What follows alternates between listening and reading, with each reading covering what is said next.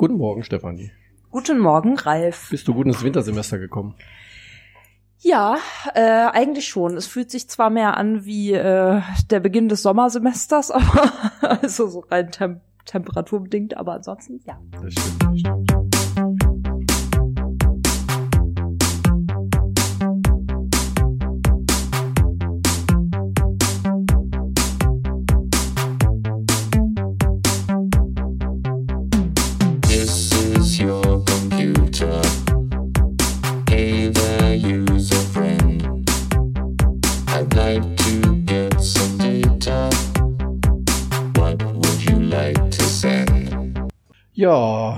Uns ein bisschen entschuldigen, dass wir so spät dran sind. Ja, äh, das, das stimmt. Ähm, zum einen entschuldigen, zum anderen muss ich aber auch sagen, äh, es war auch sehr irritierend, die lange Zeit ohne Podcast. Also, also auch für mich irritierend, weil ne, das war irgendwie nicht so. Wir freuen uns Schön. sehr, dass es jetzt wieder losgeht. Ja, Und haben auch zwei hochkarätige Gäste da. Der Anlass war nämlich das 20-jährige Jubiläum ja, unseren beiden Gästen. genau. Deren 20-jähriges Jubiläum und unser 50-folgiges Jubiläum sozusagen, was ähm, sehr gut äh, zusammengepasst hat. Genau. Die Schnittmenge lag halt einfach ein bisschen weiter hinten. Aber jetzt äh, geben wir uns Mühe, dass wir wieder alle zwei Wochen senden. Ja, so wie es sich gehört. Aber wie gesagt, wir hatten auch gute Gründe und wir hatten natürlich selber auch den Anspruch, die 50. Folge, dass da etwas Besonderes sein muss und wir nicht einfach so berichten können, wie wir das immer tun. Ja. Und mh, ja, um diese beiden besonderen, hochkarätigen äh, VIP-Gäste äh, für die Folge bekommen zu können, musste man es leider etwas verschieben. Genau. Aber es ist eigentlich so die direkte Nachfolge von Folge 21 mit Christa Haunschild damals und geht wieder zurück auf die Wurzeln von IIM. Und das ist ja immer vielleicht mal ganz interessant, sich anzuhören, wie auch die Beteiligten das so sehen, wie sich das entwickelt hat. Und Ja, IIM ist ja auch jetzt 20 Jahre alt geworden, vor zwei Jahren oder so. unglaublich. Wir haben bald 25 Jahre. Ach. Ja, und äh, wir sind alle gespannt, wie es sich weiterentwickelt. Genau, das ist nämlich das andere. Es wird nicht nur um die Wurzeln, sondern dann auch um die Zukunft Ja. gehen, also die zukünftigen Triebe oder so.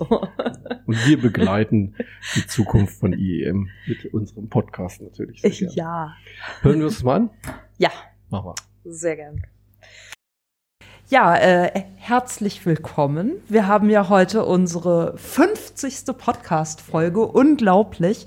Und äh, natürlich sind auch alle Hörerinnen und Hörer schon ähm, ja in, in gespannter Erwartung, da wir diese 50. Podcast-Folge ja nun um äh, längere Zeit verschoben haben. Aber wir hatten gute Gründe, denn dafür haben wir jetzt ähm, quasi VIP-Gäste da.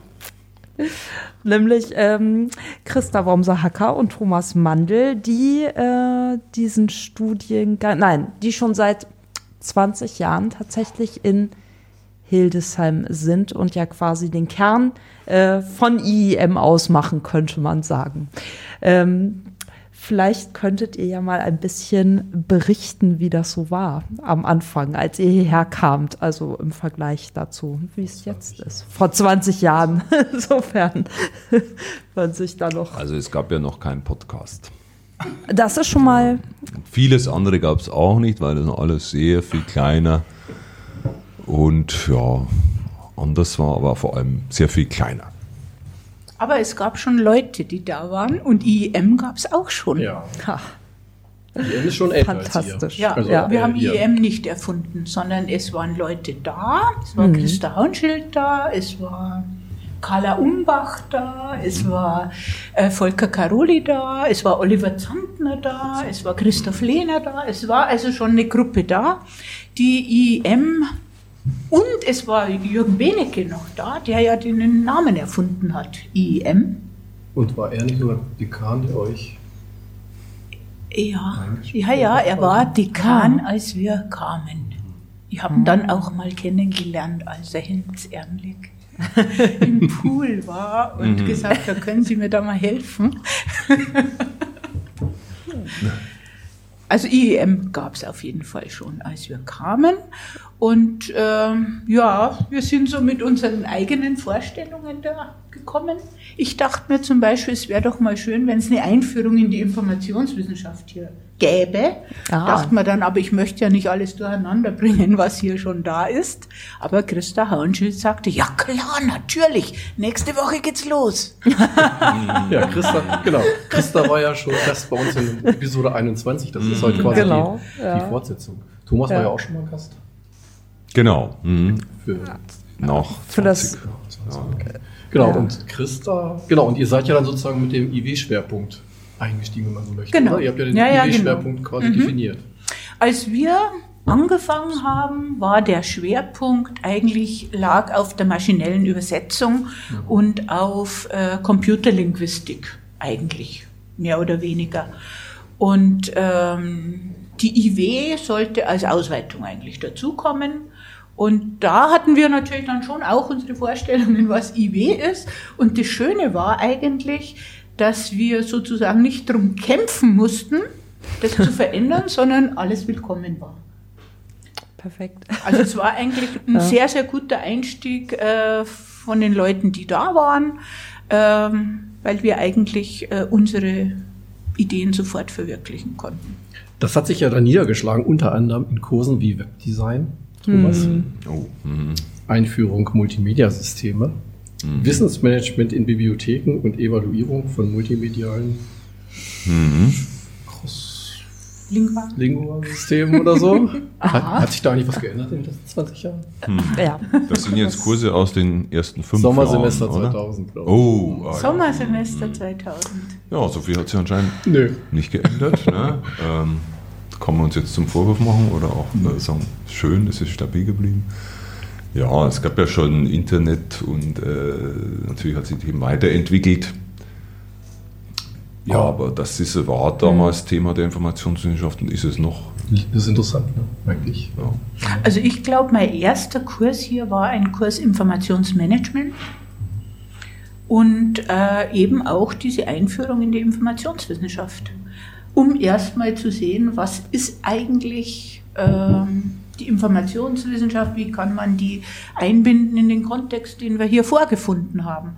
Und da hat sich das natürlich angeboten, diese Mehrsprachigkeit mit aufzunehmen und die Interkulturalität, weil es gab ein Institut, es gab ein Institut, wo alle drin waren, aber es waren eben die Kollegen aus der interkulturellen Kommunikation, es waren die Übersetzer, die Fachübersetzer damals noch und dann eben wir da mit Informationswissenschaft. Und wir waren halt alles, was irgendwas mit digital zu tun hatte. Ja. Ja, es war ein spannender Prozess am Anfang mit vielen verschiedenen Berührungspunkten, die man mit IKK damals hatte und die sich dann so entwickelt haben. Ja, und irgendwann die größte, der größte Umbruch war sicher der Umstellung auf Bachelor Master. Ja. Am Anfang ging es natürlich lang. Ja, zehn Jahre war es halt mittendrin. Ne? Aber am Anfang ging es halt los, das Personal hat sich dann ergänzt, es kamen neue Leute dazu ne? und ähm, gingen auch mal viele wieder. Also haben wir haben ja schon einige wieder getroffen vor kurzem. So dass wir das insgesamt schon eine ganz schöne Besetzung hier hatten. Ihr habt ja auch eine ganze Menge andere Aufgaben ähm, wahrgenommen. Also du warst ja relativ schnell Instituts. Ja, das kann ich mir nur gut Äh, Leiterin, erinnern, ne? wie ich Institutsleiterin geworden bin. Dekanin und Vizepräsidentin. Ja. Also Institutsleitung war so, ich, wir wurden alle eingeladen zu Herrn Wegner, der damals die Fachübersetzer und den Maschinenbau und Elektrotechnik verbunden hat. Und äh, der hat uns alle eingeladen und dann habe ich kapiert, hier geht's darum, jemand muss die Institutsleitung übernehmen. Ich dachte mir, ich bin fein raus hier.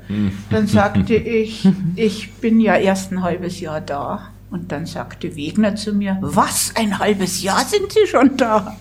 So, und dann bin ich rausgegangen mit der Institutsleitung.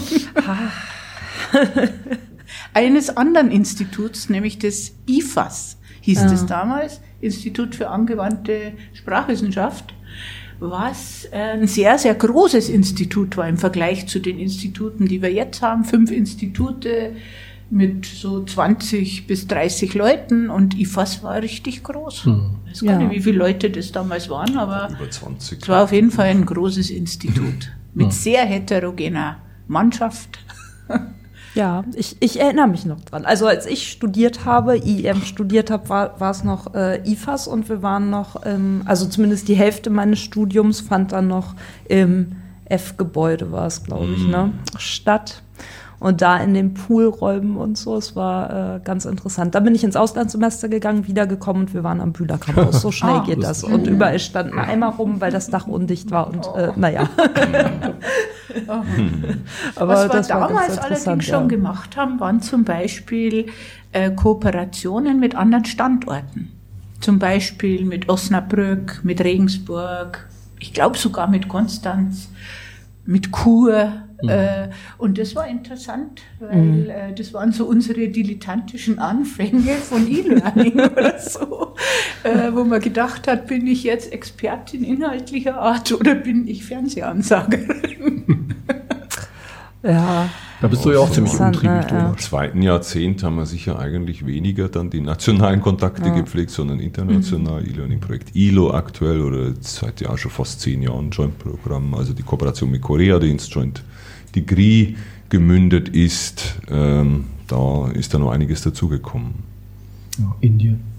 Ja, Indien auch noch. Hm. Bist du ja auch sehr. Indien, diverse europäische Partner, Finnland und so weiter und so fort. Ja. Aber ihr seid ja immer irgendwie doch äh, nah an IEM gewesen, auch wenn ihr mal Mhm. die Fühler woanders hingestrickt habt, in Stiftungsräte irgendwo anders und in ZIP und so weiter. Aber irgendwie war's ja, seid ihr ja auch definiert mit IEM, ne? ja.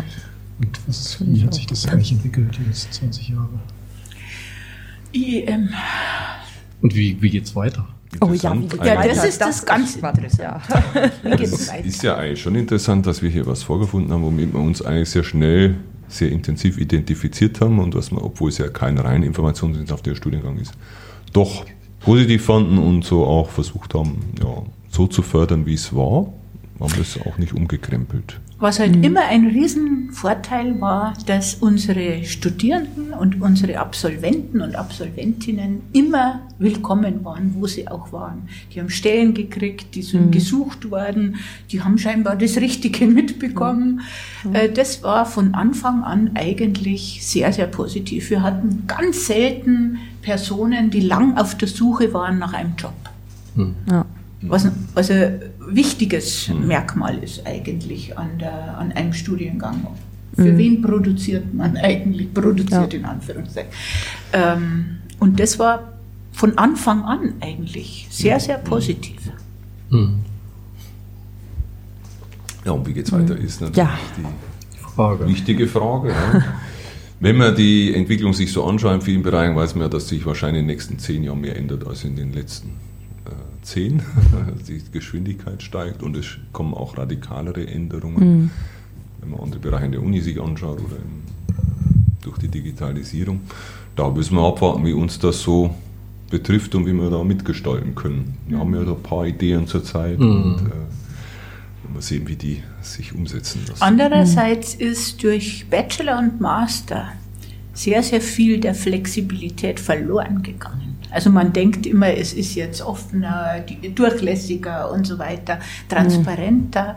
Aber im Grunde sind wir durch diese Modulstruktur viel stärker gebunden an äh, bestimmte Inhalte. Wir können nicht so schnell mithalten an der Schnelllebigkeit und so weiter. Ähm, wir können das interpretieren natürlich, aber es ist auch einiges fixiert worden dadurch. Stärker reglementiert, ne? Mhm. Brauchen wir entsprechend viel Fantasie, um das wieder aufzubrechen. Genau. Ja, das Ja, stimmt. das ist schön. ähm, ja. Und äh, zehn Jahre, man fragt ja immer so zehn Jahre weiter, kann man heute gar nicht mehr sagen, glaube ich. Man weiß gar nicht, wie es in zehn Jahren aussieht, aber du sagst ja auch schon, dass es starke Veränderungen geben wird. Ne? Man spricht ja von der digitalen Revolution. Dem schreitet ja die IEW manchmal schon voraus und keiner merkt Ja. so richtig. Und irgendwann kommt dann die digitale Revolution auf einmal. Ähm, aber Antworten gibt es ja auch unter anderem im Studiengang mit deiner Informationsethik beispielsweise. Ne? Das spielt ja schon eine ziemlich große Rolle in Zukunft. Ja, sicher, das wird in sehr viele mehr Bereiche mit reinspielen. Ne? Und das ist schön, dass wir das auch mit, in Kooperation mit dem Studiengang Data Analytics machen. Das ist dann für unsere Studierenden auch sicher ein Riesenvorteil. Mit dem Thema müssen sie sich auch viel mehr befassen noch. Aber es kommen halt auch noch diverse andere Sachen, mit denen man sich noch viel mehr befassen muss. äh, Und ja, dann werden wir sehen, wie man den Studiengang in Zukunft darauf ausrichtet und sehen, wie attraktiv er dann noch auch ist für die Hm. nachkommenden Studierendengenerationen. Jo. Also ich sage ja immer, oder jetzt in letzter Zeit zumindest, dass die Informationswissenschaft ein Kind der Digitalisierung ist. Nämlich, wenn man zurückdenkt, wann die Informationswissenschaft entstanden ist, dann war das in einer Zeit, wo einfach bestimmte Dinge nicht mehr intellektuell, manuell bewältigbar waren.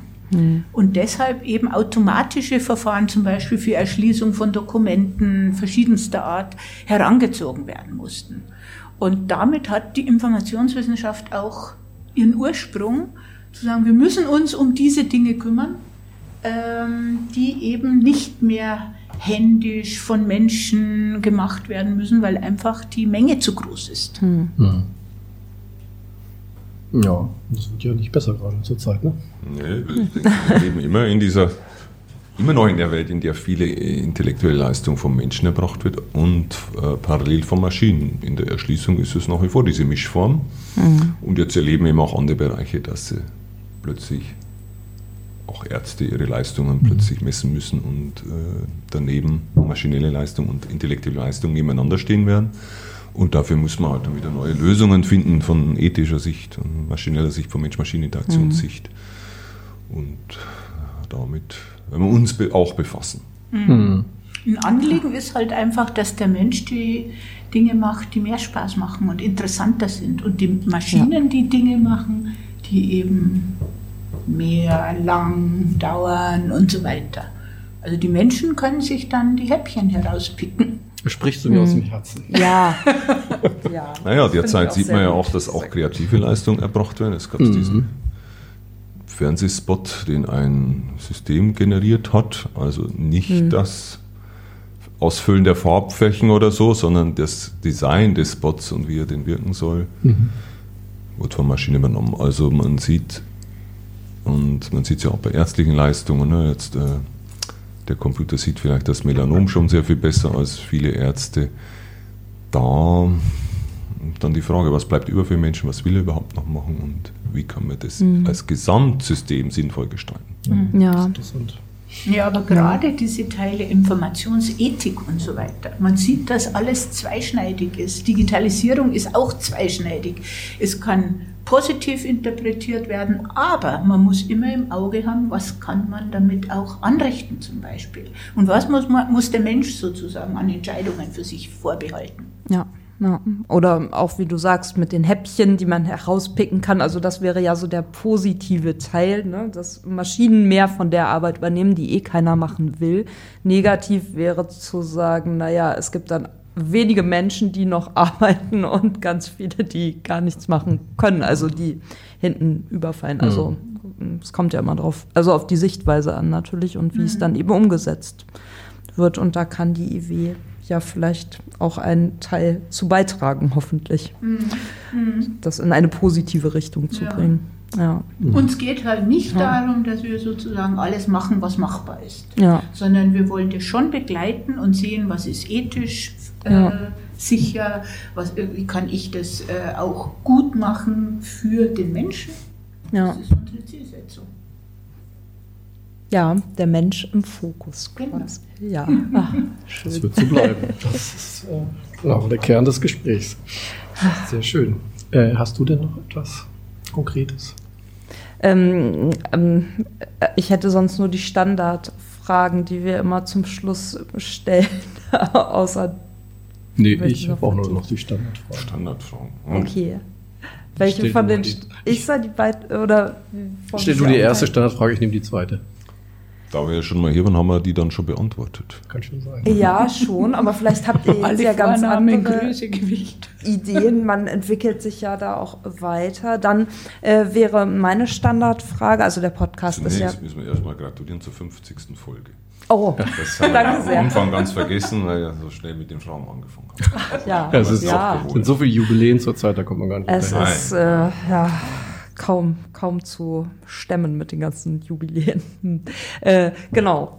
Und zwar die erste Standardfrage wäre ja, ähm, wenn ihr jetzt, also da der Podcast sich ja primär an unsere Studierenden richtet, wenn ihr denen etwas mit auf den Weg geben könnt für ihr Studium oder auch für die Zeit danach, ähm, was, was würdet ihr ihnen raten oder was würdet ihr sagen, das sollten sie sich zu Herzen nehmen und äh, was würde ihnen helfen vielleicht? Also ich würde sagen, Sie sollen Ihr Studium selbst in die Hand nehmen. Das ist das Wichtigste. Sie sollen gucken, was links und rechts vom Weg liegt und nehmen, was Sie interessiert. Es soll Herzblut drin stecken und Sie sollen sich nicht von uns sagen lassen, wo es lang geht. Wir bieten Ja. Verschiedene Wegweiser, aber bestimmt nicht den richtigen Weg durch das richtige Studium für, für jede Person, sondern die Autonomie der einzelnen Personen, das ist das Wichtigste. Wir können Angebote machen, aber nehmen muss man sie selbst. Ah, sehr, sehr schön Ja, gesagt, ja. nein, nichts mehr dazu sagen. Ich denke, wir machen viele Angebote. Es gibt viele verschiedene Wege für die Studierenden, nicht nur einen. Und da sollen sie sich den aussuchen. Trotz aller Reglementierung sind sie ja noch relativ frei. Ne? Ja, also da haben wir schon ein bisschen was drüber gerettet. Aber da können wir vielleicht noch ein bisschen dran schrauben. Ja, man muss teilweise ja auch einfach ein bisschen drum kämpfen. Ne? Also es ist schon schwieriger, glaube ich, im Bachelor- und Master-System, aber ähm, im Magister war es auch nicht immer alles so einfach. Also es gab Sachen, die konntest du eigentlich nicht machen. Und wenn du dann aber hingegangen bist und gesagt hast, ich will aber unbedingt und das irgendwie durchgedrückt, dann ging es halt doch irgendwie. Ne? Also vielleicht, wie Christa schon sagt, muss man da mehr selbst auch in die Hand nehmen und sich dann auch dafür einsetzen, dass das Studium so wird, wie man es haben möchte oder wie man denkt, dass es gut wäre, vielleicht auch für andere und sich da mehr engagieren. Aber das wollte ich gar nicht jetzt unterbrechen, weil du hast ja noch eine weitere. Ja, die zweite wichtige Frage ist nämlich, hättet ihr vielleicht entweder eine Podcast-Empfehlung für die Zuhörer oder eine Buchempfehlung? Oh, Als ja, das ist ein. Problem, das werden wir ja immer gefragt. Wo steht das alles?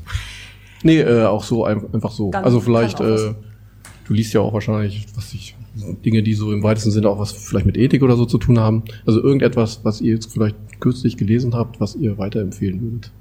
Ich würde zum Beispiel NSA von Mark Ellsberg empfehlen. Ich habe jetzt gerade eins geschenkt gekriegt zu meinem Jubiläum. Das muss ich aber erst noch. Hast du noch nicht gelesen? Das war nochmal fragen.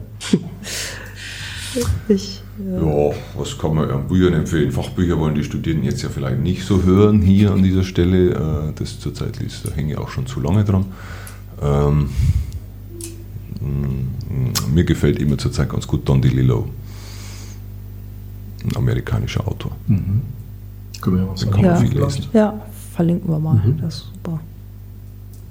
Ist auch so witzig, dass wir jetzt Buchempfehlungen haben. Ja, das ist interessant.